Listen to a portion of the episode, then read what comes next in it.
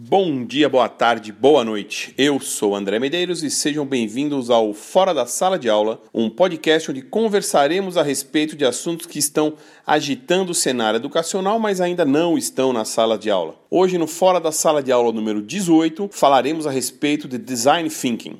Então, você já ouviu falar de Design Thinking?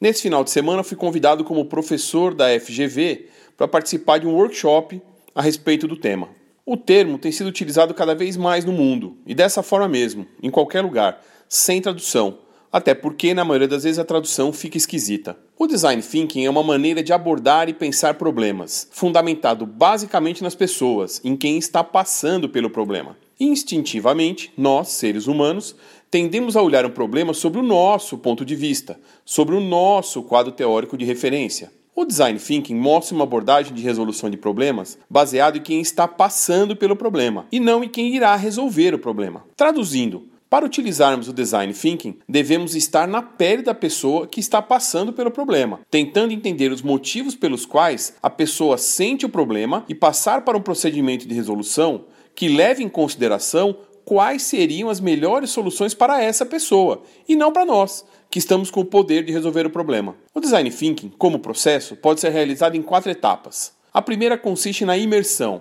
fase individual que consiste no entendimento do problema, onde ouvimos, tomamos ciência de qual ou quais são os problemas através de depoimentos, de documentos ou de outros materiais disponíveis. Dessa fase sai como eleito um problema para ser resolvido. A segunda etapa, também individual, é chamada de ideação, fase onde várias propostas de resolução do problema são identificadas pelos participantes, levando em consideração critérios como custo de implementação, rapidez para ser colocado em prática, atingimento das expectativas do usuário. A terceira etapa é a prototipação, etapa onde todas as possíveis soluções são analisadas e um conjunto de soluções é elencada para tratar a solução do problema. É criada então uma solução para o problema escolhido. Nessa fase, as equipes de trabalho são colocadas em uma mesma sala e as soluções são apresentadas. E como a ideia é resolver o problema do usuário, críticas podem ser feitas, mas desde que responda aos seguintes questionamentos: Não ficou claro que você sabia que? Sente falta que? Esses três questionamentos só podem ser feitos em conjunto, ou seja, um após o outro. Se a pessoa tiver apenas um desses questionamentos, ela não deve se pronunciar. E a ideia central é apurar a solução que está sendo defendida, lembrando que quem está apresentando não pode replicar o questionamento, pode apenas anotar e aprimorar a sua solução. A quarta e última fase é o desenvolvimento, fase onde coloca-se em prática a solução e os resultados são medidos e apurados, criando-se indicadores que serão utilizados para a medição dos resultados obtidos.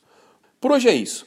Gostaria de agradecer sua audiência, agradecer também os comentários que foram feitos a respeito do podcast anterior, bem como as sugestões que me foram passadas. Se você quiser saber um pouco mais a respeito de quadro teórico de referência, dê uma pesquisada nos podcasts anteriores que nós já falamos desse assunto por aqui. Se precisar falar com fora da sala de aula ou receber algum material pertinente ao que nós estamos conversando, entre em contato pelo e-mail contato.fora ou pelo Twitter, arroba Fora Sala de Aula. Obrigado pela audiência, curta, compartilhe, comente e avise seus amigos. Um abraço e tchau!